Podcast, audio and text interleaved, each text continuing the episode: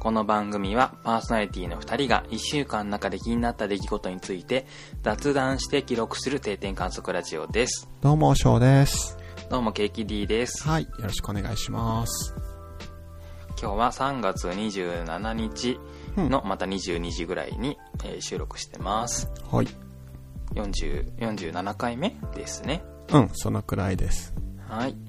えーと、じゃあ早速ですが、前回46回の感想をいただいております。ありがとうございます。きよさん。えっ、と、こんにちは。こんにちは。こんにちは。えっ、と、ラーヤと竜、 ラーヤと竜の王国、まだ見てないのですが、日本、日本すべてのお土産屋さんに売ってるキーホルダーというワードでさらに見たくなりました。おうお土産、スペース、竜、スペース、キーホルダーで私も画像検索してみたのですが、確かにみんな一度は見絶対見たことあるやつですよね。そういえば子供のランドセルを買いに行った時、同じような竜が、竜と剣がデザインされたランドセルが売っていたなぁと思い出しました。ええこれに小学生なのに。そうそうそうそう。これに竜のキーホルダーつけたら最強ですね、っていうことでした。ありがとうございます。ありがとうございます。ええそんなやつが、12秒っぽいのに小学生からもうデビューしちゃうんですね、それを。え、でも中2で竜はなくないあ、る本か当？あるあったあるある。中学校のうん。京都とかの、こう、ちょっと遠くめのはいはい、はい。修学旅行で買うみたいな、あありのますよ。うん。さ、うんなんだっけ。忘れた。ナップサック、なんかさ、家庭科でさ、エプロンとかナップサックとか作りませんでしたああ、作った。 あれなんかさ、キットがあってさ、はないんか好きなや選つぶんですよ選ぶ、ねじゃん絵をね。ね。あの中にさ、あれ、なんか絶妙にダサいラインでさ、あの中になんかドラゴンとかあったりしたよね。あったかもね。うん。ああいうのって今思ったら、誰がデザインしてるんでしょうね。まあでも、ああいうの専用の、専用っていうか、ああいうあるんかのをねうんうんう、んやってるメーカーがあって、それのさ、最新版みたいなやつとかたまにツイッターで流れてくるけど、あ、そうなんだ。うんうんうん。うん、ちょ相変わらずダサい。相変わらず本当に。うん。なんか同じような生地をきっとさ、何ああいう財布、なんて道具屋さんとかで買ったら、うんもうちょっといいやつ、うんあるんだろうけどさ、ねえ絶妙なダサさで、あれなんだけど、なんでダサいんだろうなんかうん。ね、なんでなんだろうね。なんでかっこよくできないのかちょっとわかんないんだけど。なんだかっこよくできないっていうか、なんか普通に無地とかさ、うんうんなんかドット柄とか、あの、チェックでもいいかもしれないけど、うん。うんうん。ね、なんでそういうことできないんだろうと思うんですけど、このさ、ランドセル検索してみたらさ、はい。今っていろんなランドセルがあるんです ね。なあんかあー、さ、うんうんうんなんていうのまあ、い色もすごい多様なんだけど、うん。うん。確かにこのドラゴンの、なんかちょっと、なんていうんですあか、るんやモチーフ、うん、のがあったりして、えーでもね、調べ結る構高高機能な、なんか、すごい良さそうなやつがあって、はいはちょっいと。足が速くなるとか足は速くならないんですけど、はいはいなんか、自分が本当に確かに小あの小学生っていうかなんだ、幼稚園生か。幼稚園生で次小学校上がるって時だったら、ね、欲しくなったかもしれない。なんかタトゥーみたいなのが入ってるランドセうル。んうん。ね。でもちょっとかっこいいかもしれないよ。小学、あの、6歳ぐらいの感性からしたら。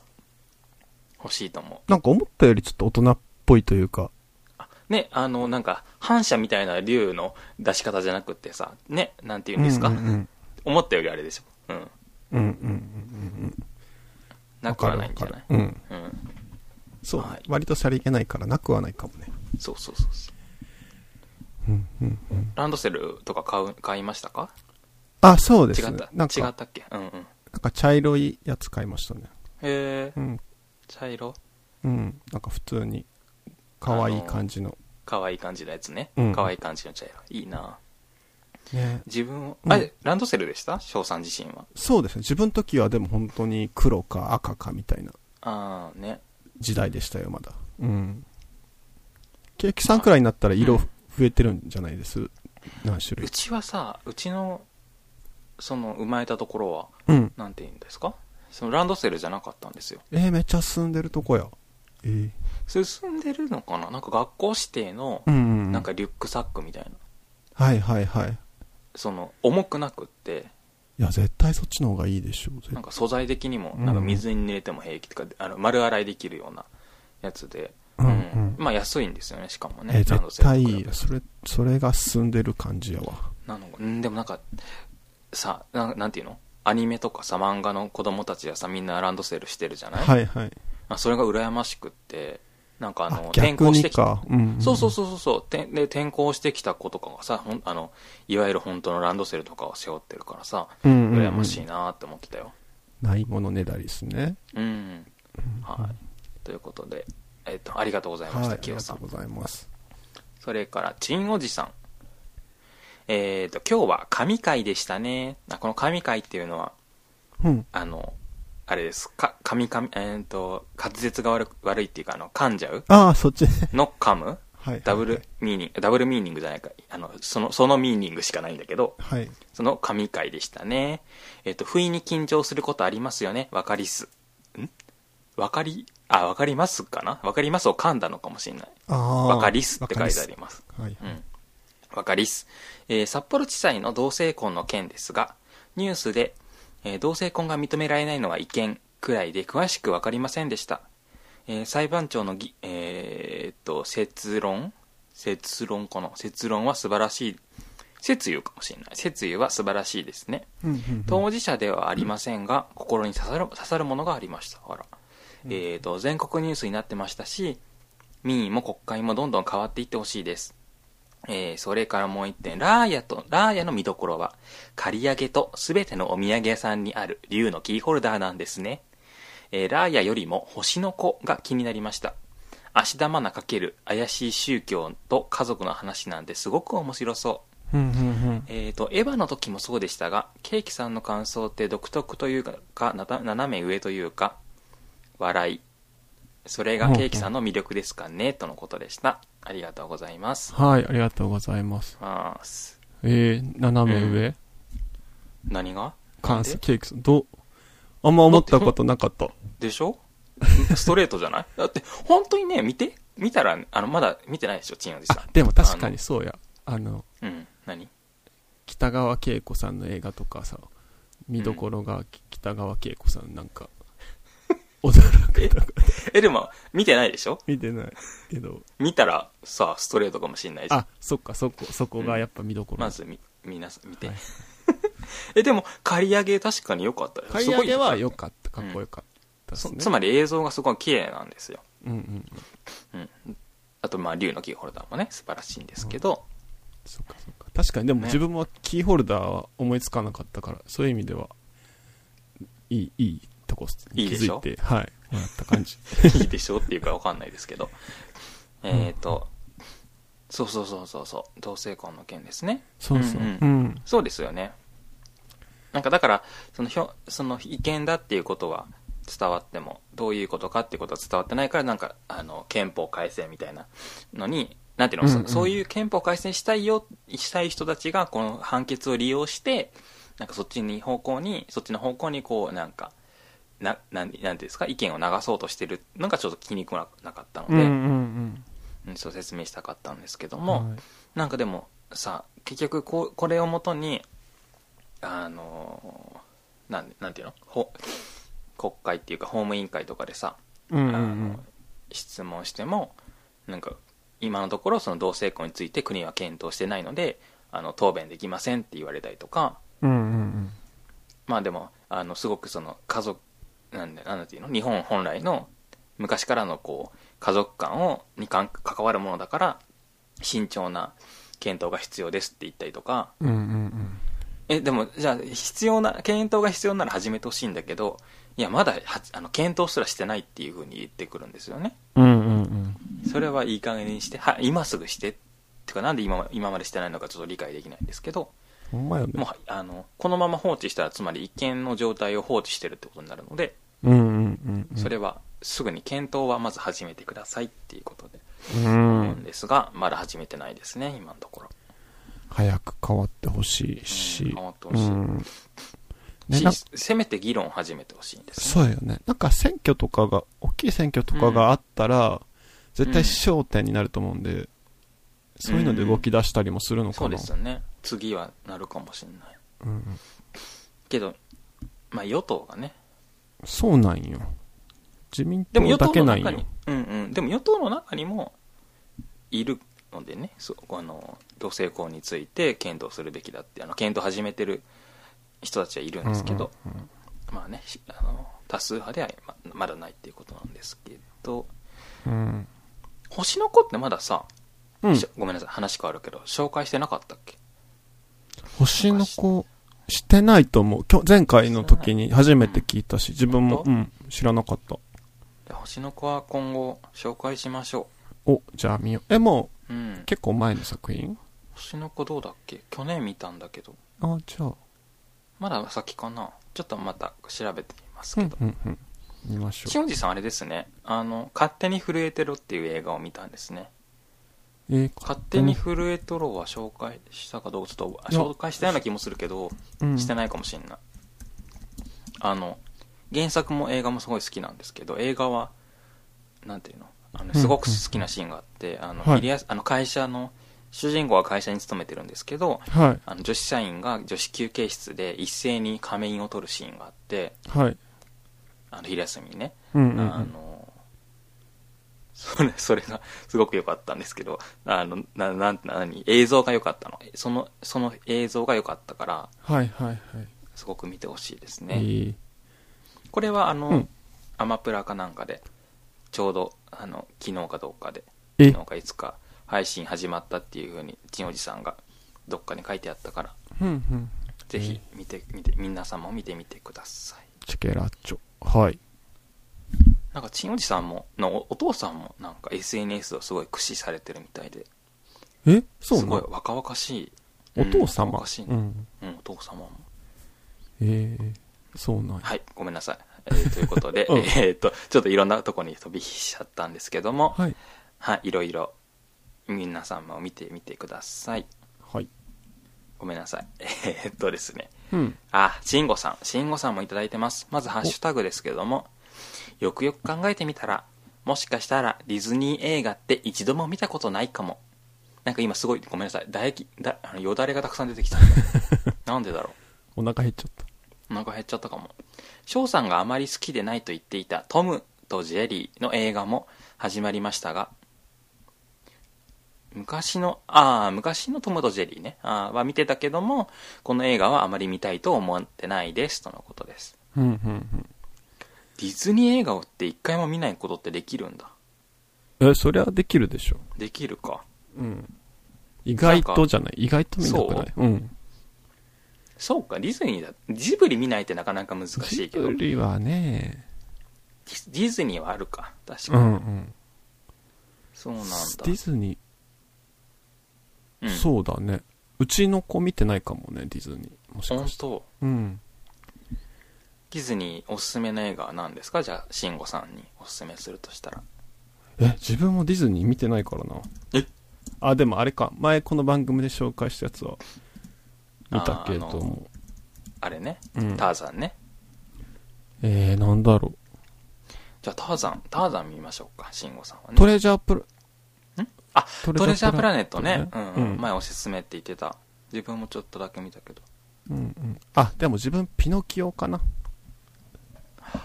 ピノキオそっか見てないなしばらく1940年これはめっちゃ見たから自分うん見たいもんなんか面白いと思う怖いんですねちゃんとうんうんそうそうそうそうそうちゃんあのロバになるところとかめっちゃ怖いから子供の頃すごい怖かった見てほいしいうんうんうんターザンねターターザンじゃなまあくて、ごめんここがターザンなことで頭いっぱいになっちゃった全盛期 かなおなんかすごいね2みたいなこと言うじゃんい90なんかはい1940年がまあ全盛期 ですねディズニーのね、はいうんあのあれでしょ汽笛あふミッキーが船長とかやってる時代とかわかんないあれわからんけどうんわかんない白黒の時代とかなのかなはい、それそれはもうちょっと前なのかうん、わかりませんけど、えーっとわかりませんけどで 進めちゃいますけどあのメールもご丁寧にいただいてますあのこれはすごいいいいいいいメールっていうかえっと、脳みそさんの謎か謎かけが差別は、ごめんなさい。脳みそさんの謎かけが差別発言になっていた話題で思い出したことがあります。私の父は昔、うどん屋を営んでいたのですが、讃岐の手打ちうどんを売りにしていたためか、えー小学生の頃同級生から「手抜きうどん」などと言われることがありました今思えば子供の悪意のな悪意のないかな意地だったのでしょうが言われた側にとってはひどく不愉快な発言でした、えー何の気もなしに口にした言葉が人を傷つけたり不愉快にすることはたまにあることで自分もそうして人を不愉快にしたことがあると思います一度口にした言葉を撤回することは難しいのでそれが不適切だと指摘されたら謝罪して反省するしかないですよねえーそれが立場ある人や多くの人に聞かれる場合などは最悪その立場を失うこともあるので、えー知見を広めたり知識をアップデートすることはやはり大切なことだと改めて思った次第ですそれではまたあはい。ありがとうございまりがとうす。ございます確かに。子供ってそういうこと言いますもんね。あるよねなんか、うんね身体的特徴とかも言そわうれたそこうとそもあうる。し言うよね、子供は。まあ、確かに悪意というか、知識がない感じなんかな。うんどうなんだろうでデリカでシーがないというか。うん。もそのさ反射的じゃない相手のなんか反応をさうんうん。楽しんでるじゃないあそれってまあ悪意ないうーんなんだろう悪意ないっていうのかどうかちょっと微妙だなって感じもするけどなあ、うん。なんか、ダジャレみたいに思いついたってい、そううそなうんそうそうか反射的なとこで言って、仲間内で笑い合ってるみたいな、思われるから。なんかでもそれを本人に言ってさ本人がさ嫌がってるのにうんうん。きっとさ何度もい言ってくるのがあさあ、それは。悪意の始まりじゃないその悪意の種っていうかうんまあ、悪意がなくても、それは傷つけてもるもかちろらんもねちろん、ダメよね。うんうんそうですよねねありますよねうん。でそれでも自分もそうですもんねなんその気がな悪意そがうなそうくてそもうってそう。いううねん。ことがあるから本当にそうあの慎吾さんのおっしゃる通りなんですけどまたね森森さんがあの問題のある発言をされてあ、なんか言ってたね。ツイッタなーんだっでけ。な、うん、事務所のだからねあの長年勤めている女性秘書の方について、うん。まあ、そのなんかなちょな年齢が高いから女性じゃないかみたいなうん、うこん。とをい言うってちょっともうあの理解できないんですけども、うん。ちょっともうだ何言からって本る当かにね、 その表に出ていただかないっていうことしかないですからもううんうん。あのねねねうんちょっともうアップデートするのは難しいと思われ思うので、うん。うんねもうあまり表の方に出てこないでいただいてということしかないんですけども、そうね。うん。うんそうだと思うわ。ね、老老害といえば 老害といえばって言ったらあれなんだけどさはい。最近さ出先でさコンビニとか入った時にねうん。ちょっと恥ずかしい思いをしたんですけど、はい。自分結構なあのお釣りを少なくするなんて言うんだろう小銭を少なくする支払いがと得意っていうかまあ誰でもできるかもしれないけどえ、自分できない、それ。うん。なんか結構とあのなんだろうなき得意なんですよね自分はのいはい中では得意だと思ってるのね、うんうんうん。でなんかて店員さんがおっと思うようなえこれで大丈夫と思うようなあの出し方をしてでも実際にそれ入力して出てくるとすごくあ小銭が少ないねっていうのでちょっと自分に自信があるんですけどはいはい。出先でちょっとコンビニあのセブンイレブンかなセブンイレブン入った時にはい。またそのお得意のお釣りを少なくする、はいはあのあれ現金でバッと出してい。はいち。ょっとドヤ顔をしてたのねドヤ顔してた らどうや。うんなんか全然受け取ってくんないななんていうのあのあレジンのだ台に置いたんだけどなんか全然お金を触ってくれないから、うん。あれ見えてないのかなと思ってちょっとグッと押したわけ店員さん側の方にはい。そしたら「あごめんなさいセルフレジなんでちょっとあのでダメなんです」って言ってほうほう言ほわう。れて「ほうえっ?」と思ってそしたらさあのなんていうのあのコンビニのレジの横にあるこの金額とか出てくるところ、うんうんうなんん。か広告とかも普段出てるところ、うんあ。そこの画面のついてるところを見たら、確かによく見たらね、セルフレジだったんですよ。はいはい。えー、そんなセんあるルんやフレジっていうか、なんていうの自分でお金も入れて、あの、生産だけセルフのところだったの。うんうん全然気づかなくって、うん。うん。はすそれがまずすごい恥ずかしかったのねはいはいはい。だってセルフレジに来てなんか現金を店員さんに無理やり渡しそうとしているドヤ顔の人じゃん、はいはいはい。自分、。すごい恥ずかしくってもうそれでもう動揺しちゃってはいはい。でさじゃあそっちで払わなきゃいけないと思って見たんだけどさこれ全然そ操作ができないっていうかどうしたらいいか分かんなくってええー、そんなにそんな分かりにくかったんや。なんかさなんだろう例えばさほら普通にあのお酒かコンビニとかで買ったりとかタバコとかもそうかもしれないし、うん。そういう時ってさなんか年齢確認のタッチとかするじゃないああ、ですかはい、ありますね。あれああいうのってさなんか例えば画面が白ベースででその年齢確認のボタンだけ例えばオレンジ色になってたりとかしてそこを押せばいいいっていうのが分かりやすくなってるじゃないいイメージつく、なんかその押すべきボタンだけそうねそのアクアクセントカラーっていうかなんかこうね選択肢ががね、分かりやすいというそか。うそうそううん。なんだけどお金を払う時ってすごいいろんな選択肢があってはい あはい。のすごい当たり前のこと言ってんだけどさ現金があるでしょではいクレジットカードがあって、えー、なんだあセブンイレブンだから7個もあるでしょはいはいはでい。ポイントがね。えーっと、なんだっけ7個ってあれでしょあのプリペイドカードなんでしょ多分、うんうんうんうでん。、えー交通系 IC カードもあって、はなんいか。エディだかなんだかもあってって言ってなんか 6, 6個ぐらい選択肢があるのね、はい。さ全部並列だからさなんかどれそのまあ当たり前なんだけどどれも同じようなレベルのこうなんて言うんですかうんうんデザイン。選択されやすさ、そうデザインがさそうそうなってるわけだから、うんその中からさ自分の好きな好きなっていうかあの必要なものを選ぶのってすごい難しくってうんうんうん。で、特にさその、まあ、まずセルフレジだったんだっていうドヤ顔してる人だって思われたっていうそのどぎまぎもあるしはいはい。その現金っていうのがさあのなんだろう自分の感覚だと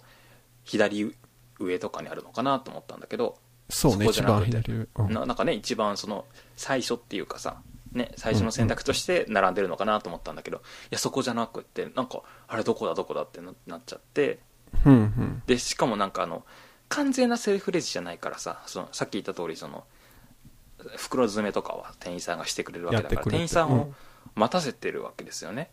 うんうんっていう心理的なこう圧迫感があってあのより難しかったんですよねその選択肢を選ぶのが。うん。はいはいはい。で現金ってボタンを予約をしてで今度お金を入れてくださいって出てくるんだけどさあの、はい。小銭を入れるところが見つかんなくってだってはいはいはい。小銭を入れるところってさ結局その最大500円玉ぐらいの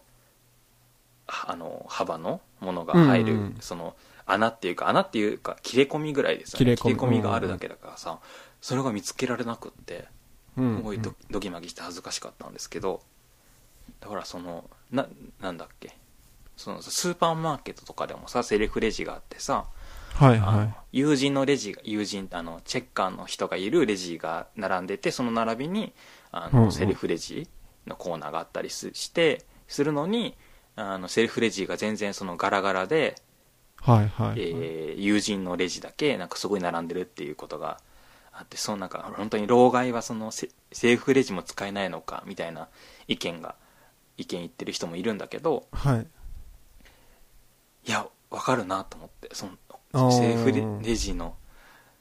唐突に来られた時の、あれか。すごい難しいセーフレジってすごい苦手で、はいでもそっかそれが老害だって言われるんだったら自分は老害だなって思ったんですよねおーえー何が問題だったんでしょうね。それが使いにくかったんか、まあ、案内が、案内とかしてくれたらいいのにね。そのピッピしてくる、してる時に。ああお店の人がレジお店の人がねセうんーフレジ相手も、だから難しいんだよセーフレジってやっぱりうん、うん、うん。難しい人あのデジタルネイティブの人とかだと平気なのかもしれないけど、なんかススーパーのも使ったことあるけど自分もさ23回チャレンジしたけどはい、はい。本当に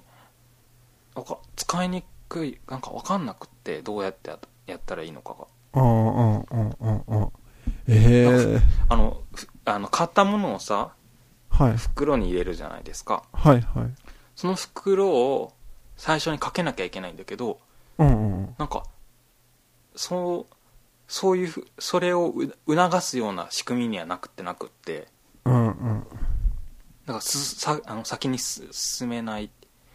くってなんでもなんで進めないのかは分かんないっていううんうん。感じ、うんだからあのまあまあ、まあ、今後良くなるのかもしんないけどうんうんうでもん。セリフレジだから自分はいつも友人のレジに並ぶ人なんですよねまさにあーあー。夜とかでそのレジのレジの人の数が少なくって1個しかレジが空いてなくってそこに並んでる状態でもあーちょっと時間がかかっても、うん時間時間はそうそうそう全然時間かかっていいから、そっちに並ぶんだけどだから今後なんかどんどんそのデジタル化じゃないけどなんて言うんだろう無人化とかうんうんうん。ねねあの一部機械に代替させるっていうのがきっと増えてくんだろうけど今後は100%になっちゃうかもしれないから。むずかねひやっぱひ人がなんかレジって単純作業だって言われるけどやっぱりさレジの人がまあ例えばお金をこ現金をバッて出されたら現金で払うんだろうなって理解できるしうんうん。 AD だかなんだかっていうのを使えないんだったら AD で払いますって言うじゃないお客さん、はいはい。それをお客さんとその機械の対話だけにするとすごく難しいうまくいかないこともあるんだなと思ってえーそれはどうしたらいいんだろう今後と思ったあれだ翔ねさん。は得意ですかセルフレジとかそうですね。あんまり思ったことなかったかも。その苦手意識を。うんうんうんうん。あれかな。え、でもケーキさんが難しいって思ってるんやったら、結構きつくないですかケーキさんだってまえだだからあきらついと、思うあらさーでしょまだ。はいアラサーですねアラサーなのにもうダメダメみたいあの、うんだから昼とかどうしてるんだろうと思うあの昼の混む時間帯とかにはいはい。ね年齢の高い人とか来ちゃったらうんうんだからこの話をするしなんかしようかなと思って今日も、そあのセブンイレブン行ったんですけどはい。やっぱね怖くて行けなかったそのその店はまだい片っぽがうんそのセリフで片っぽが完全にその店員さんがこあなんていうの入力してうんうん、会計するシステムだったんだけど、そっちに並んじゃったもん怖くて、うーん。なん、かあのあれあれは得意なんですけどファミレスとかなんだろうあの回転寿司とかもそうかもしれないあけあ、うど、んうんうんうん。客席にそうあの端末あの電目みたいな、ね、カラオケの電目みたいなやつがあってそこから選んはでいみたいなやつは得やっぱりその圧迫感がないっていうか人を待たせてないあーしセルフレジもきっとそうなのかもその待たせなかったら平気なのかもしれない確かに。あ、でもそれで言うと自分は、人になんか頼むのが苦手だから、あその、ーわかるわかる、弥生県とか松屋みたいにうんうんこう自動販売機で注文できる店ってめっちゃ安心するうん。うんうんわかるわわかかるわかる一方であれもにあれもさ昼時にサラリーマンの方とかがたくさん並んでる時にうんでもやっやっぱり苦手だからあの好きなもの、はいあのなんていうのあああいなんか電目とかで探すのがまず苦手ではい。苦手というか時間かかっちゃうのねそれ自体が普通ではないんだけど、そのさっきも言った通りファミレスとかは平気だからそれはい。自体は平気なんだけど、やっぱり作業自体は苦手だからうんすごい時間かかっちゃってすごい舌打ちとかよくされるからいい怖っ苦手なんだよな、いやーだからね対ま話あし、なんだろうねそううね。んその端末とかのデザイン性とかでそうそうそうそ改善できるうねこともあるかもしんないけあるかども、しれないねえねえねえ。うん。きっとだから若くてそういうのが得意な方がデザインすると比較的そうなるのかなどうなんだろうもうそのおおじいちゃんとかおばあちゃんとかにテストしてもらってほしいなと思いましたんそれまあで結それが局、あ結れ論でいいのかあれじゃないその、うんうんその人を辞めて機械にするっていうのも、うんうんまあ、さっきケーキさん言ってたみたいに普通左上からこう右に行って下に行くみたいな順番うんでうん画面って見ると思うんだけど、うんその一番左端に現金がないかったりっていうのは、まあ全部そのその会社目線で作られてるというか、うんうんううんんうん、まあ電子で払ってほしいんやろうしそうそうそうそういうのがね反映されてるのかも、人件費削りたいといううか、ん、やろうしっていうのそうですよねなんかそれにこっちが合わせるのは時々大変な時はありますよねそのね、うんまあ慣れたらきっとね別にいいんだろうけど、切り替え時期だからなんですかね。そうそうそう。うんうんうん。はい、慎吾さんありがとうございました。はい。ありがとうございます。でですね、今週25日から、昨日ですか一昨日ですかうん。えっ、と、あの、ついに、あの、東京五輪の聖火リレーが始まったっていうことで、お、あの、これは日本中が復。興そうそうそうそう日本中が注目している復興五輪っていうのをテーマにしてるので福島県からスタートしたんですけども、うん。えーっとですね東京新聞、えー5月26日付の記事ですが聖火リレー大音量マスクなしで DJ 福島の住人が憤ったスポンサーの復興五輪スポンサーの復興五輪っていうことで、うんえーとですねズチャズチャズチャと大音量の音楽を響きごめんなさいズんだズズチャズチャズチャズズ まななあ、そんていこうのはいいですけどいね、いディティールは。いいいいうんうん。はい、じゃあ、ずっちゃずっちゃずっちゃかなわかんない。そと、大音量の音楽を響かせ、やってきたのは大型トラックだ。おええなんか言い言いにくい。やってきたのは大型トラックだった。うん。真っ赤に塗られた車体にコカ・コーラの文字。リレーの最上位スポンサーだ。うん。荷台部分の上部分に、なんか変な言い方だね。荷台部分の上部分に DJ が乗り込み、マイクで叫んできた。うん。福島の皆さん、1年待ちました。踊って楽しみましょう。DJ はマイクはつけていない。マスク沿道と、うんうんあ、ごめんなさい、マスクはつけてない。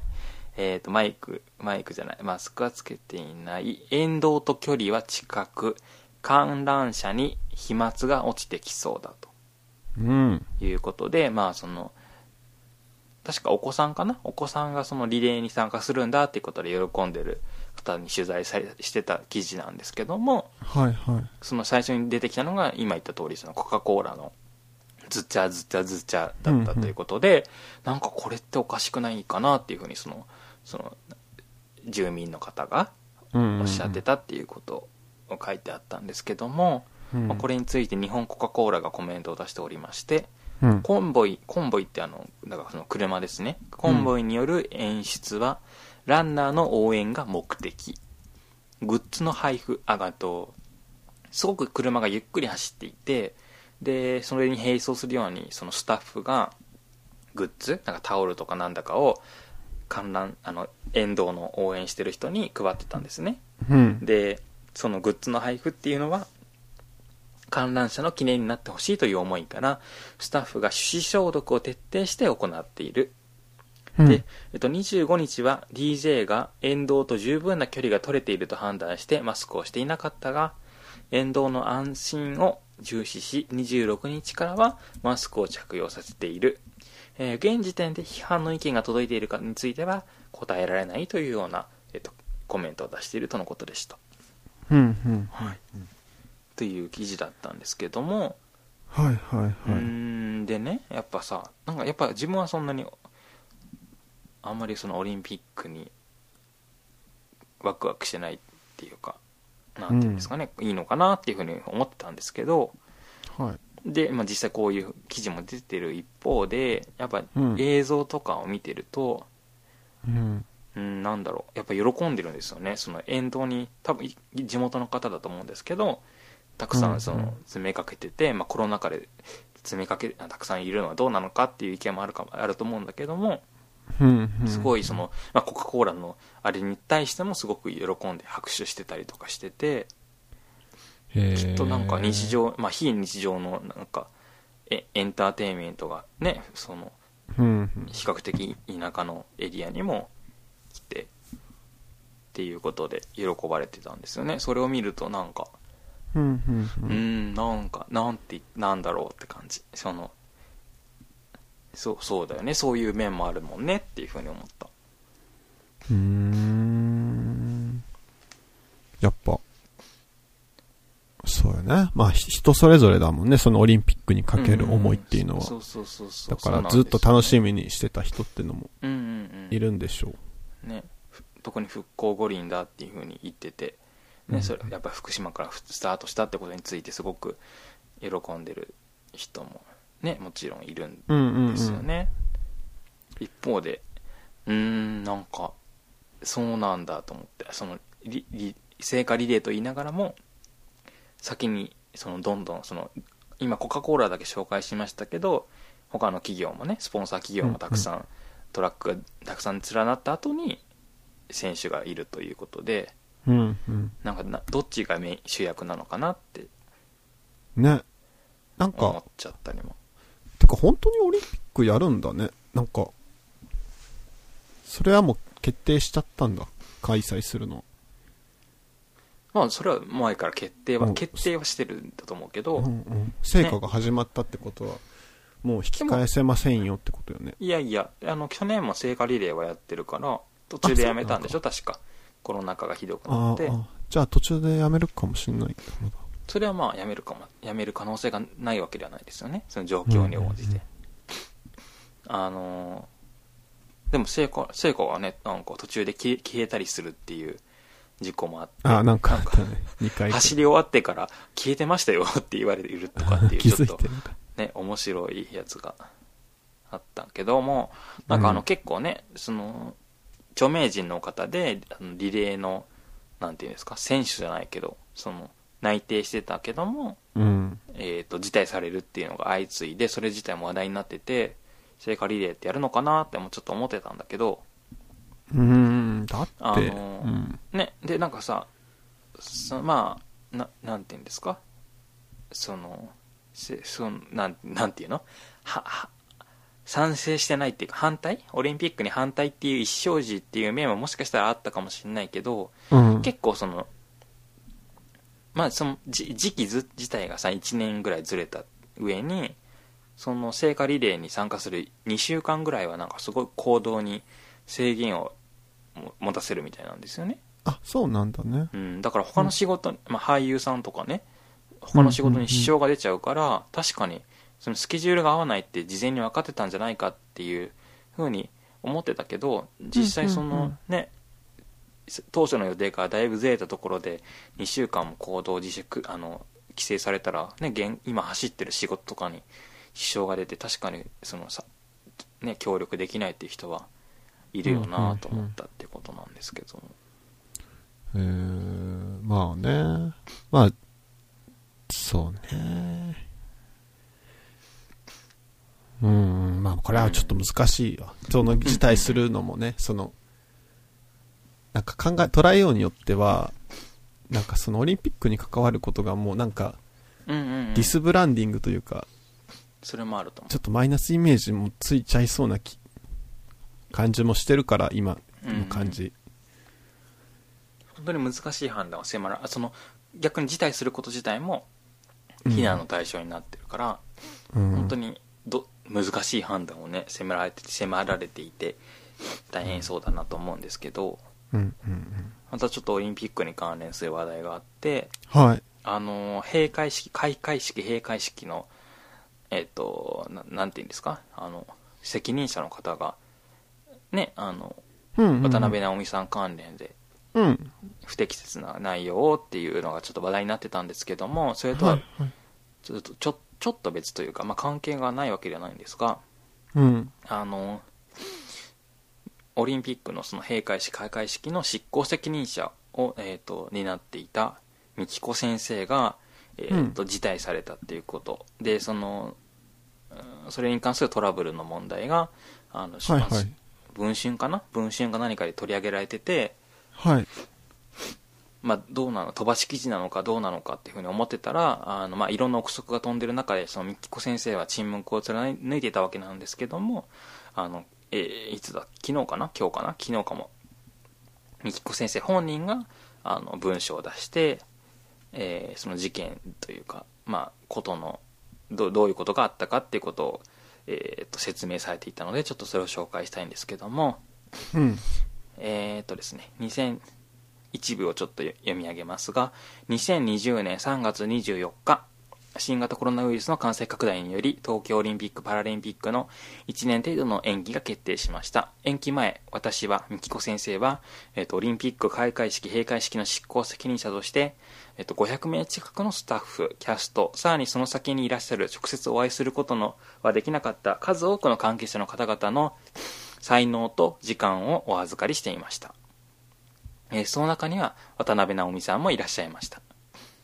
えー開閉会式の準備も一時停止が告げられ告げられて、えーと再開の際は連絡をいただけるとのことでした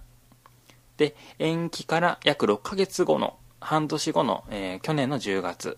今後について皆様に皆様っていうのはその関係者の方ですね、うんスタッフも含めてに何もご連絡できてない中でこれ以上お待たせするわけにはいかないと思い悩み勇気を出して私から電通電通にえー問い合わせを入れましたその際すでに別の演出家がアサインされ新しい企画を IOC にプレゼン済みだということを知りましたうん、うん。ひどいですね。えーっとですね。で、11月になって、新しい企画、新しい演出家のもとで改め、改めてオファーをいただきましたが、その企画に一から関わってない以上、責任の取れるものではありませんでした。えー形は変わったとしても、従前の制作物で、えーだから、あの、みきこ先生が関わっていた時時点の制作物で活かせる部、活かせる部分は有効活用すべきだと考えていました。うんまたこれまでの企画館に尽力してきていただいた皆様との関係で同議員にも反していると感じましたで世界中が、えーまあまあえーごめんなさいちょっと中略して、まあ、こういう疑問を持ったまま参加するわけにはいかないと悩み抜いた上で辞任自分であの辞めるという決断に至りましたまああの、報道に報道というか文春とかによるとなんかこの際に森さんからこれだから女はダメだみたいなことを言われたとかことを荒立てる気かというふうに恫喝されたというような報道もあったけどもそれについてはあの書かれていませんが、うん。えーでちょっと飛ばして、えーもし東京オリンピック・パラリンピックが開催されるのであれば日本が世界に誇れる子供たちに誇れる開催できた全てのことをや全ての人に感謝を届ける届ける届けるセレモニーになってほしいと心から願いますそして国籍性別年齢容姿に関係なくそれぞれが、まあ、容姿っていうのがここもポイントですけどもそれぞれが持って生まれた個性を尊重し喜び合える世界になることを祈ってますというコメントを出されていましたうん、うん、で、えー、と渡辺なべ渡辺直美さんの事件があってでご本人もあのいご自身の YouTube であごめんなさいご本人っていうのは渡辺直美さんの YouTube で、あのちょっといいお話しされてましたけどもそのかんこの閉会式開会式のセレモニーの関係者の方にはその再開の際には連絡すると言いながらも半年以上何の連絡もしなくって、結局だからそのあのリレーの人と一緒でその仕事開けてるわけですよねそこに仕事入れられない状態になってるわけですよね、うん。うん、うん、その準備の期間も含めてうん。うん、多くの。方が500名近くの、まあ、直接関係するのは500名近くですけどもっといろんな方が、えーそうやってその宙ぶらりんになっているっていう状況が本当にその責任者である美希子先生としては申し訳なく思ったっていうことで、えーっとい問い合わせたらもう別の企画を、えーっと IOC に承諾されてるんだっていうふうに言われてしまったっていうすごく不義あの義理を書いた対応を取っているっていうことで、うん、うん。まあ許せないっていうことでやめたらってことで美香先生はあの辞退されてえーでその、まあ、すごくストレスを抱えてあの突発性難聴を抱えてらっしゃあのわなんていうんですか患ったというかだあの体調を悪くされたっていうことなんですけどもうん、うん。まあそんな信じられないことがこんなひどいことが世の中にあるんだなっていうまああるんだね。うーん、まあね。あるんか。まあ、ねそうね。しかもあれ、その方が最初は、その、うん、責任者みたいな感じだったんですかそうそうそうそうのへえなんか、あの、佐々木さんだったっけそう、なんかうんうん、辞めた人、はいなんか、アイデアはさ、最悪やけど、なんか、渡辺直美さんを起用したところは、なんか、いい、いいなって思ってたんだけど、あじゃあ、うんうん違うその起用違うそうも、そうそうその人がしてたんだ。そう、みきこ先生が、あの、こういう内容で、こういう演出でやってくれないかっていうことをオファーした時にすごく喜んでてあの渡辺直美さんは。うんうこんうのんみきこ先生のこのなんていうんですかこの演出をやってみたいっていうふうに思ってあのオファーを受けたっていうことでだからでそのままさっきも言った通り他のスあのスタッフとか関係者キャストと同様に6ヶ月以上、うんうんとかこの間まで何の連絡もなくってであうんのうん突然出たあの LINE の流出、あれでようやく初めてそのまずみきこ先生が辞めた辞めちゃったっていうこととあのすひどいねあの、うんうんひどい演出の話を知ってすすごく辛い思いをしたっていうふうに言っててうんうんうんなるほどねああじゃあそうかじゃあその演出家の人とうん渡辺直美さんっていう優秀な人はい2人を話してしまったわけですねオリンピックは、まあ2人だけではないんですけど、うんあまあそっかいろいろねいるかねえいやー本当に広告代理店にありそうなありますよ全然ねアイディアだけ出してて、う受かりませんでしたって言われて、後日見たらアイディアだけ使われてるみたいなのありますからね。ねありそうですね、あるんだやっぱりあるある。でもなんかね、うんうん、ううんん、ああ何自分もなんかその件で今週一うんう個んうん気になったのが、なんか小田島隆さんっていうコラムニストの方がいるんですけど、なんかその人がツイートしてたんだけど、なんか渡辺直美さんさっきケーキさん言ってたみたいに、うん自分の YouTube チャンネルでこの件話してて、はいそのまああの意見を表明したっていうところを踏まえてなんかツイートされてたんですけどなんかもうめっちゃ大人やと渡辺直美さんはうんうんあの言葉はこのままじゃないんですけど意味だけ、えっと大人やけどなんか侮辱されて大人怒らないみたいなのをうん器が大きいとか、そうやって評価するの周りが評価するのはやめた方がいいんちゃうかみたいなことうんをうんうん言ってた、なんかその、まあ、渡辺直美さん芸能人やしそのまあもう角が立たないように立ち振る舞うのはまあ普通やと思うからそれが悪いわけじゃないんだけど、うんうんなんかそれそうやってこう大人な対応っていうんですかねなんかそれを周りの人が称賛しちゃうと結局うんうんなんかその従順な人を求めてるっていうのねをそうこでうすよねその許容しちゃうんじゃないかっていうことを言っててああ確かにと思って共有しちゃうしそう求めちゃうってことですもんねだからそうそうそう今後同じようなことがあった時にうそれがん適切なんだっていうふうに思わせちゃうっていうそのうはそう良くないから私は全然平気みたいうなん受け入れるみたいないうんねやでもほんまオリンピックはなんかもうしょうもないしょうもない言葉が多いななんかやっぱ金額が大きいからなんだろうけどゼロベースでかんあの考え直しましょうよとかってことができなくてなんかこう無理やりこうねなんか無理やりやってるのが本当にいろんなとこに圧力生んでて辛いもう引き引き返せないんでしょうね多分ねそれが怖いわうんうん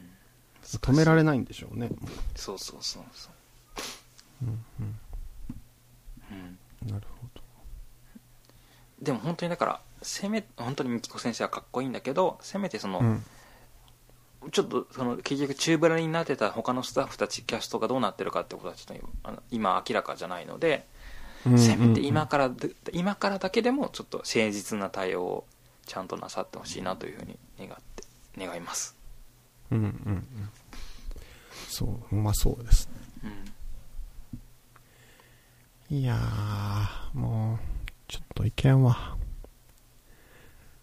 なんか一個だけ自分挟んでいいですかその今週気になったニュースなんか「報道ステーション」の CM 炎上してませんでしたうん、うんねあれどう見ましたあれ見たなんかマジで何言ってんのか意味わかんなくなかったですかあのその後み見たからはな何が言いたかったかは理解したけど同意はできないですけど、うん、何が言いたいかって結局そのポストフェミニズムみたいなことでしょだからい。んもうそれこの人何に語りかけてるんよとかもめっちゃ怖かったわ、あれ。ひょそのひょ表表現の中ではせめてそのフェミニズムが不不要になったえー世界を描くみたいなことで、みたいなことを一応言ってたのは理理解したんだけど、うんいや今その段階ではないしそもそも、いやそうであるべきではないっていうのが私の意見ですけど、うんだからうちも分かった。なんか、うん、その、時々こう炎上するときに企業の CM とかが、はい、なんか、あの、なんやろな。炎上目的でやってる可能性もあるかなと思ってたけど、多分、単純に分からないんやなと思った。普通にそうも見う、たあの、バカなんかもしれん。作ってる人想像とかがが。できないうんみたいですね、うんそれをなんか、決定的やったな。この報道ステーションがそれをすうる。んそうだねうん。多分頭が悪いだけだった。うん。というのが今週私は気になりましたね。頭が悪いということです、はい、うん。全然戦略とかそういうんじゃなかった。単純に、ねうん。おバカさんだったっていうことでした。まあ絶望的ですけどねうん。考えを改めるだけではどうしようもないのでうん。しかもそれは、うちらが誤解を受けたという、あの、ことなんで。うん。ねそうですそうね。私たちの責任なんで。 もうね、そういうことですよ。そういうことですはい。じゃあさ今週のエンタメニュースいっていいですかエンタメ、あ、行きましたね。 暗いニュースが ね今週のエンタメニュース多いんでねそう、うんそう本当に一筋の光がありましたおなんだろう。えー、TVer アワード2020が発表されました。はいはい TVer アワードというのは、あのこの番組ではおなじみの、えー、と TVer あのアプリです、アプリですけど、その中でうんバラエティとドラマ部門で、えー昨年2020年1年間を通して総再生数が最も多い番組を決定する賞で、えーとうんこの2020年が第1回の開催ということでした。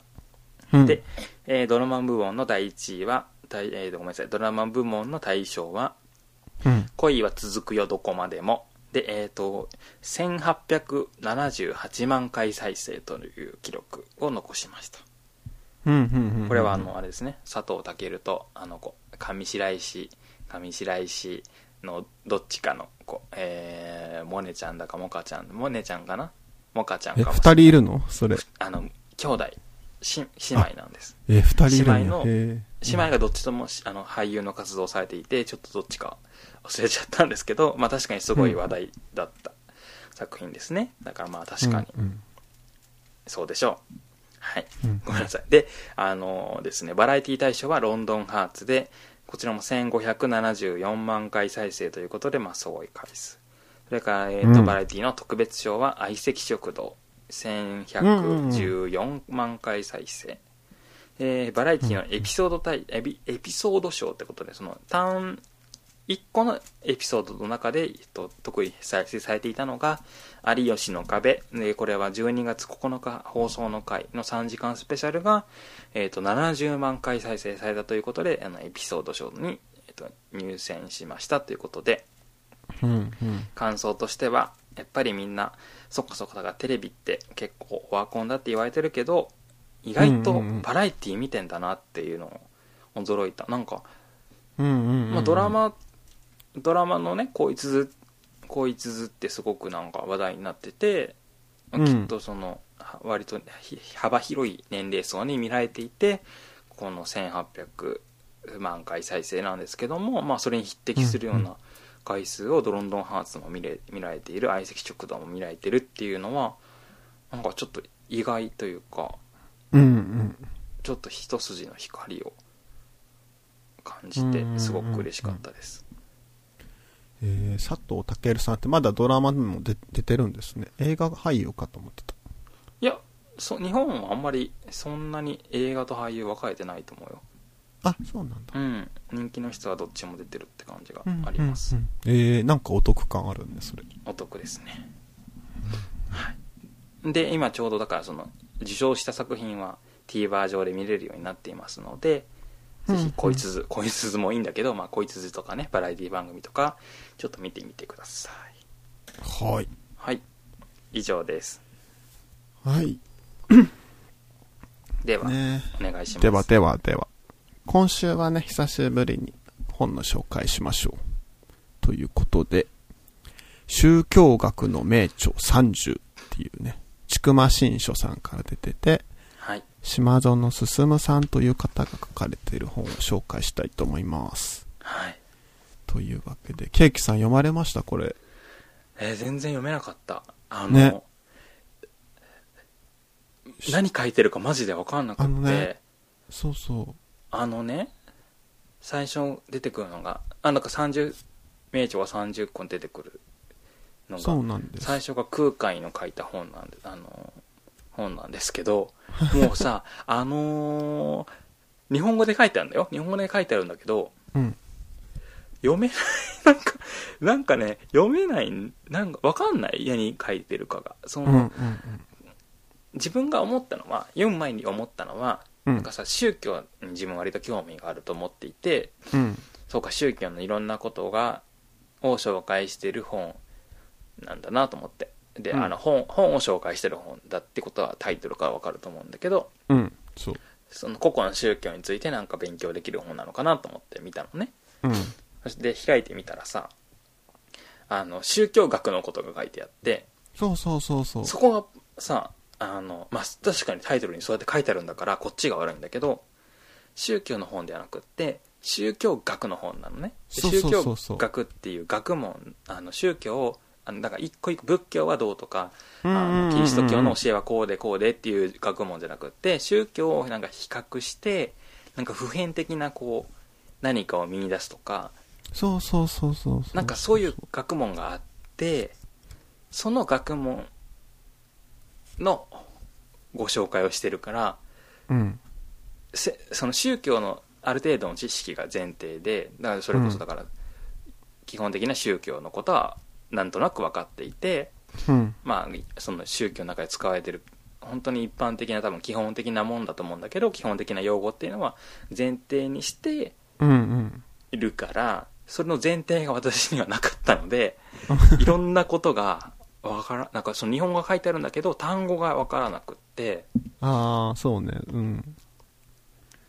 あとまあちょっとその書き方もちょっとなんか書き方文章のスタイルもちょっと難しい言い方も難しいっていううか,、ん。寄り添いはなかったもんね。どうなんだろうこの人はでも寄り添ってるって書いてあったなんかなんていうのあお面白くできるだけしましたみたいなはいことをはい。書いていってあそうかこれはだけどできるだけ難しくなく面白く書いた結果ががこれなんだって思ったらちょっと辛かったです ごめんなさいだからねあんまり自分は分かんなかったからちょっと今日は教え教えてほしいなっていうスタンスで来ちゃった確かに、うん、自分も紹介しますとか言ったけど、うん95%くらいはね、うん、なんか何言ってるか分かんなかったんですよね。 95%の方が分かんなかった方なのねそうそうそう。で、ただ、なんか、うんうんあの、割と、自分としてはなんか、読みたかった内容が書いてあったな、みたいなのはうんうん感じてて、ちょっとなんでこの、そもそも宗教学の名著3条を読もうかっていううんうんうふうんに思ったかっていう話をすると、教えてうんそうそう。なんかね、なんだったっけな、プペルが話題になってた時に、うんあの、西野さんのね、結構、西野さんに対して批判のツイートがいっぱいあって、まあ作品にもそうかもしれないけど、なんかその批判の結構使われてたキーワードで、うんなんやろ、宗教みたいとか、うんうんなんかプペルめっちゃ見てる人のことを信者って言ったりとか、うんうんっていうツイートを結構見かけてて、で、なんか広い意味でその、オンラインサロンとか、その YouTuber 的なやつ、なんかそういうのになんかすごい好きって人のことを、割と宗教っぽいとか、あの、信者みたいな感じで言うことっうんうてんなんか最近よく目にするなと思ってたんですよね。で、ただ、じゃあそういう風な言葉を使ってる人らがうん。宗教とは何なんかとか信者とはとか信仰とは何なんかっていう風なのって多分あんま分からずに言ってると思うんですよねうんうん。自分も全然分かんないし、うん、だからうち西野さん西野さんはプペルの次に作品作るんだったらなんか宗教とかをテーマに作ってほしいなとか思ったんだけどうん。あのーなんやろそういう意味でなんかそもそも宗教って何なんやろとかこうんうの、んじゃあ信者って何なんやろうっていう疑問があって自分の中で。宗それ教で学じゃん。うん、それ。そう、アマゾンを調べたらこの本が結構おすすめに出てきたから、うんうんとりあえず、まあ、そう、タイトルにもある通り、宗教学の本としておすすめなのを30個紹介してるみたいな内容だから、うん。うんうん。えーなんか、入り口として良さそうやなと思って、よんあの読もう見ましょうって言ったんですけど、めちゃくちゃ難しかったっていうね。 感じかな。だから、なんだろうな。うんうん。うん、そうそうそう。そのやっぱこの本の中にも書いてあったけど、近代の人、まあ、その、ツイッターとかでさ、こう、人に、何かにのめり込んでる人に対して信者とかいう人うんとかがいるように、やっぱ宗教とは距離を取ってるって人が多いと思うんですよね。こう、うん。うんうん。これは多分、聞いてくれてる人もなんとなく理解はできると思うんですけど。で、そういう中で、でもうちらって宗教と無関係で入れるのかっていう話うんうん。とかめっちゃ気になってて、なんだろう。自分が結構好きな作家さんで、あの、池田明子さんっていう方がいるんですけど、うん。その、 結構なんかきつめの、こう、文し、文体の人なんですけど、あの、自分が何にも、こう、洗脳されてないことを証明してみろみたいな話があるんですけど、うん。それって結構難しくないと思って。うんうん。うん。なんかそういうのも結構宗教、というかさ、なんか、関わってくるんかなと思ってうんうて。ん。で、この本で言うとね、それ、5章くらいがね、結構自分が知りたかったところだったんだよね。うんうん。えっとね。えー、っとね、5章。ちょっと待ってね。5章。宗つま教りね、的なも宗の教って、そうそう、宗教じゃなくて宗教的なものの広がりってとこうんうね。ん。うんうんうん。なんていうのかな。なんて言えばいいのかな。うん。例えばなんかこの本バーっと読んで思ったのが、うん。アニメこの、エヴァンゲリオンとかさ、うんうん。鬼滅の刃とかさ、最近け自分見たやつで面白かったのが呪術廻戦とか、うん。あ、の、面白かったんだけど、なんかそういう作品作る人って、割と宗教学の知見がベースにあるんかなって思ったりしました。うーん、なるほど。うん、なんか、なんていうんかな。そう、むしろ、そういう知見が含まれてる作品を、面白いく思うんかなって思ったんですけど、どう思いますこれ。なんかエヴァとかってさ、みんな語りたがるじゃないですか。はい。てか、なんか特定の作品って、語りたい作品ってあるじゃないですか。ななんかうん、うんケーキさんもなんか例えば、お邪魔女とかさ、うん。うん。まあ自分だったら、なんかあるかな。なんかありますよね。人が語りたくなるコンテンツって。うんうんそれって結構宗宗教的なもんが結構含まれてるんちゃうかなって思ったんですよね。うんうんうん。なるうほど。ん、逆に言うとなんか信者とかさ、教祖とか言われてるさ、うん人が作ったさ、作品はさ、プペル、ま あプペルって言っちゃいますけど、あんま誰も内容語らんっていうだからそ、そこ宗教的な知見が抜けてるんちゃうかなと思ったんですよね。うん。そうそう。そう、あ、でも、エヴァもさ、信者っぽくないうんえ、エヴァを、すごく、なんていうのエヴァのす熱狂的なファンのことも多分信者って呼ばれてるんじゃないああ、うんうんうん。だからめっちゃん入ってると変思うなんこでとす言っよちゃね。った。そううん。うん。あ、いやいやいや。あの、プペルも、エヴァうんうん。も、あプペルがちょっと多い作品、しプペルに宗教的なやつがんないと思う、思う、んなんて言うんだろう。まあ、あるのかもしれないけど、見てないからごめんなさい、わかんないよね。うんわ。かんないんだけど、ん今、だからその、そういう語りたがるような作品って、うん。宗教的な、宗教学的な知そ見う、が知入って見るがというふうに、ん思うけど、思ったですよね。プペルはプペルってなんか、エヴァとか、うん。鬼滅とかうん。みたいに、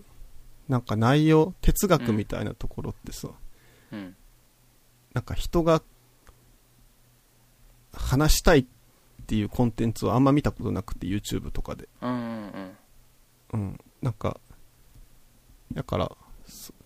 そういうのが少ないんかなってちょっと思ったんですよね。ううんん。なんか、そうそうそう。うん。まあでも確かに難しいですよね。うち結構あれ、あの人の本が読みたいなと思いました。この中で言うと。どの人でしょ柳田邦夫さう、んうんうのん話、日本の伝統とか、伝統じゃないな、伝記とか神話とか、うん。うん、そうそうそう。昔話、こう民族、宗教とかをすごく研究された方で、名前はす聞いてたんだ、聞いたことあったんだけど、う、うんこの方の方はなんか、見てみたいなって思って、うんうんその、まあこれこそ本当に、ね、さ作品の中にこううん伝統とか宗教とかをうまく織り込んでるみたいなね、うんうんうん桃太郎とかの話が出てましたけど。あとはね、うん誰だったっけなんかありましたケーキさん的に。面白そうというかえーそうね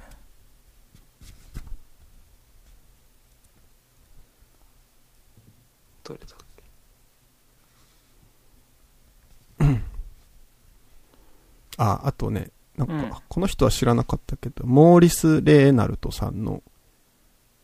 ド・カモっていう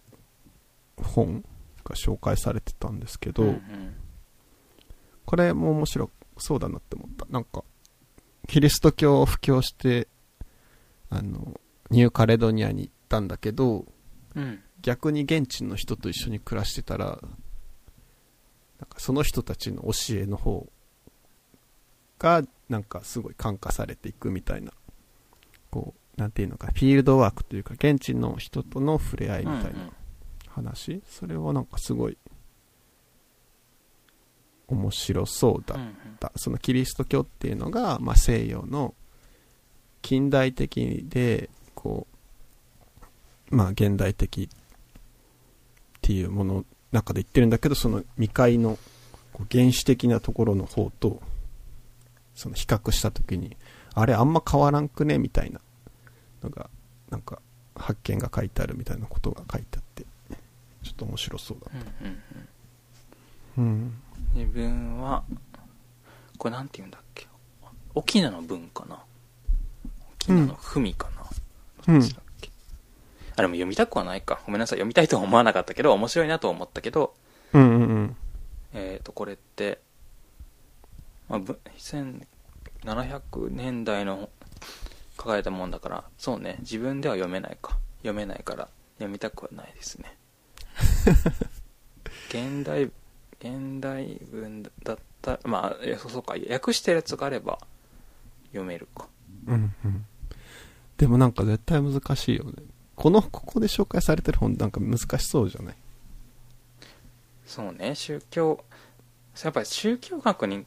関心がないから、関心がないっていうか、宗教学を学びたいっていう、その、動機がないから、うんなかなか、まずはでも、そうだねうん。この中でも入門的なほんなんだろうむむそうだな、うん、入宗教宗教学のまず入門書を読むべきだなとも自分は思ったなまずうんうんうんうん。知識が足りないと思った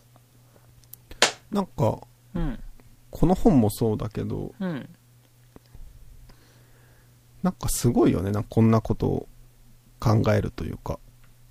どど考っちえてさ、うんえ、なんか、この本このこの本も30だし、をあれする企画ってこと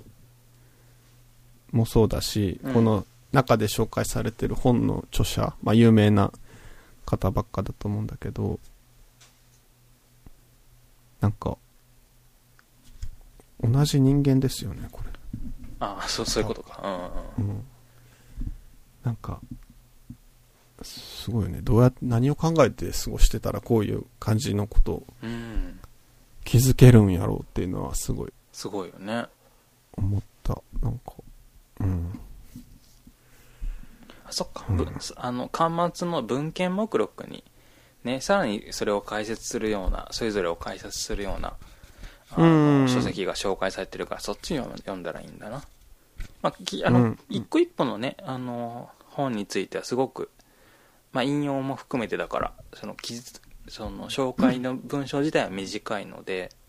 当然全体を、あの全てを紹介できてるわけではないのでその端末の文献目録に比較的だから1900年代とか2000年代に書かれたそのそれぞれを解説するあるいは翻訳したものが載ってるのでうんあのそうよ興ね味絶まあ対ね読みたいと思ったものについてそれぞれ、まあ、柳田国男だったら普通にそのまま読めると思うけどうんうんそれ以外についてはそこでそうよ読ねめますね。ほんとなんもしかしたら100冊くらいここにも書いてないような本をいっぱい読んだ中でうんこ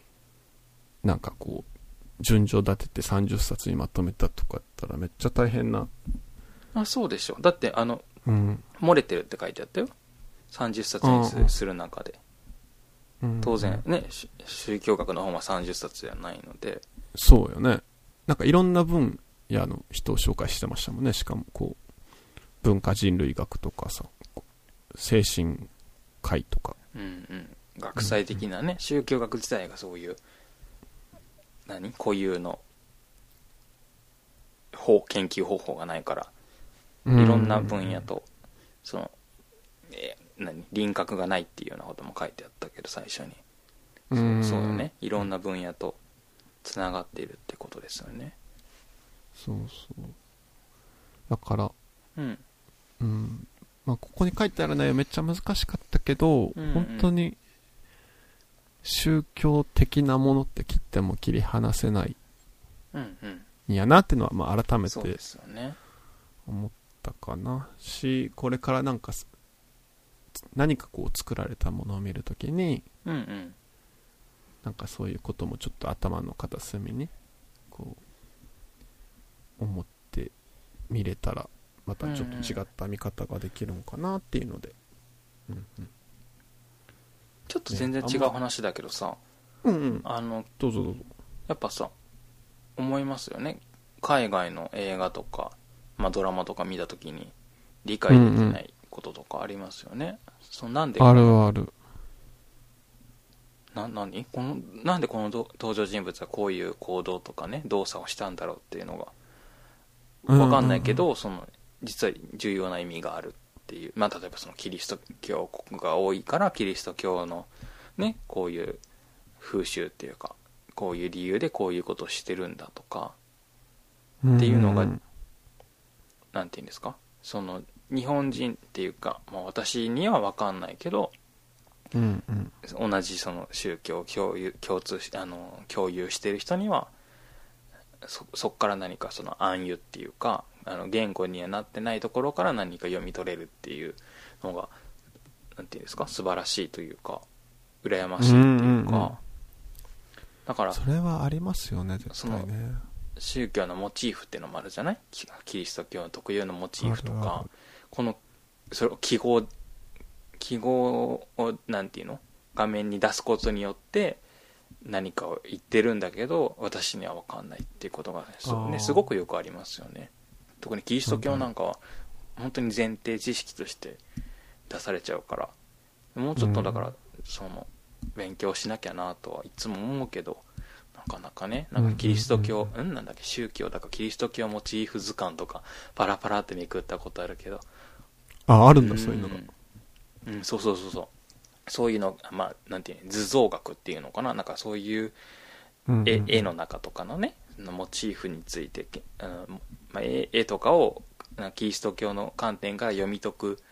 学問の上でそういうモチーフを知るのってすごく重要だからそういう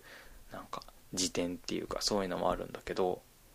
うんうんね、すごくその 辞典自体も分厚いから全部を網羅できないしまあ当然ねあのうん外国の人だってキリスト教の人信者で普通の人だって全てを理解してるわけじゃないと思うけど、うんうん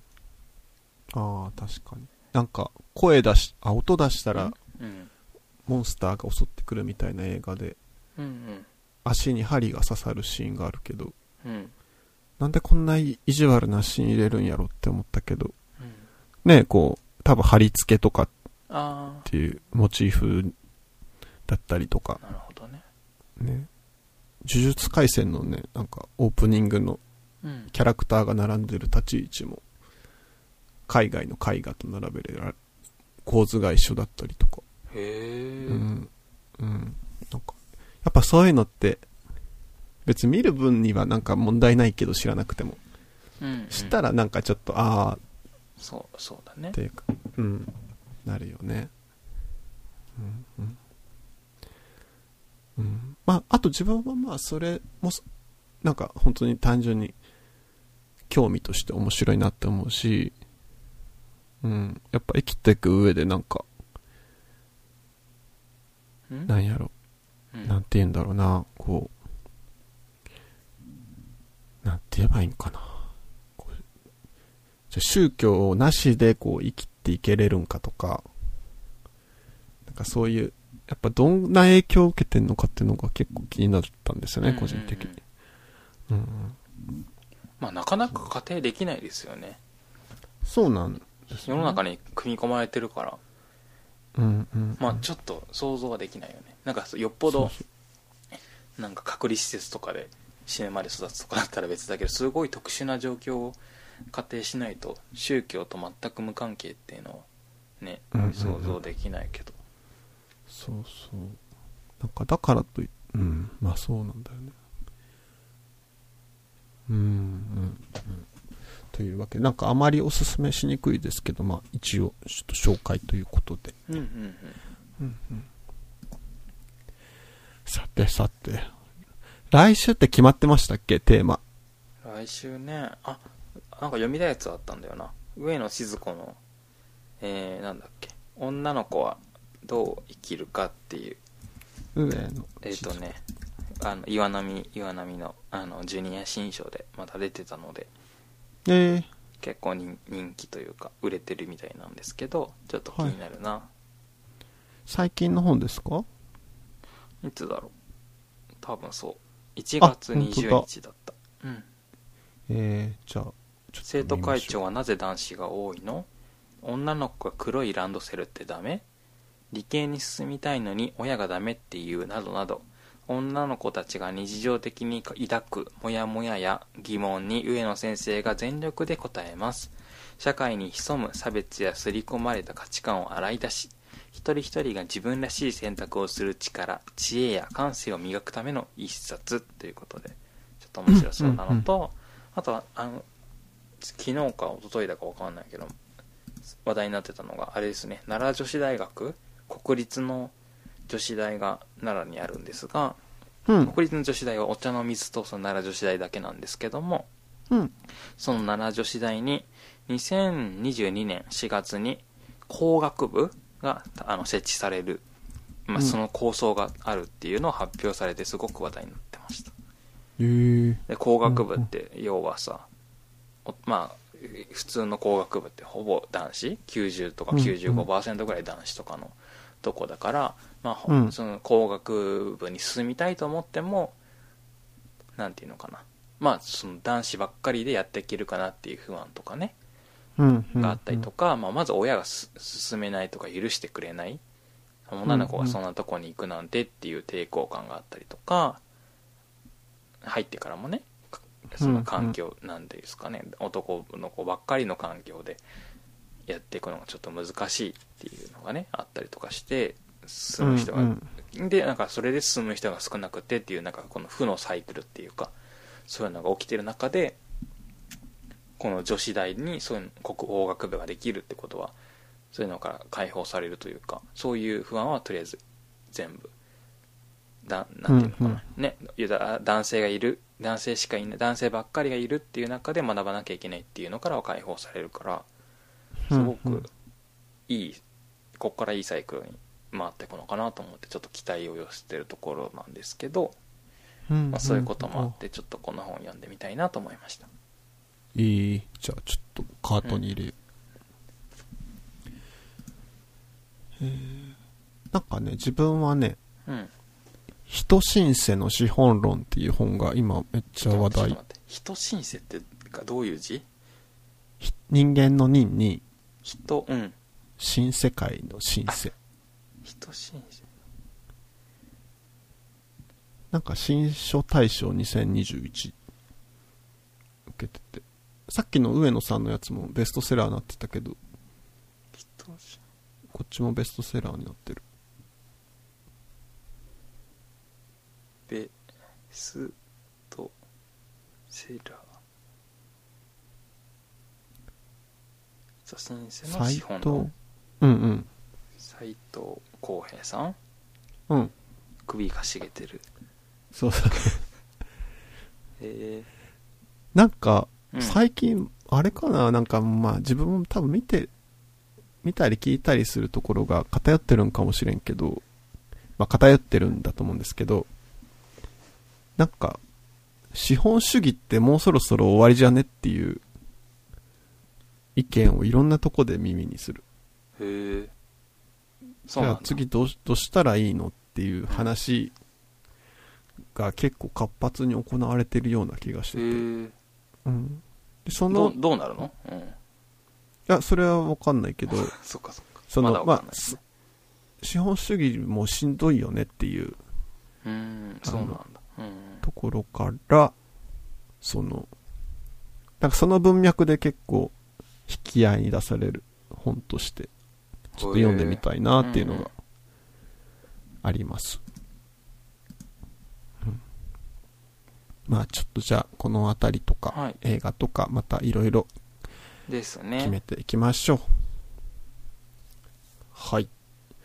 じゃあ今日はこの辺にしときますか。この辺にしときましょ はい。じうゃあしときましょうはいご今日もあめんなさりいがとうございました。ありがとうございました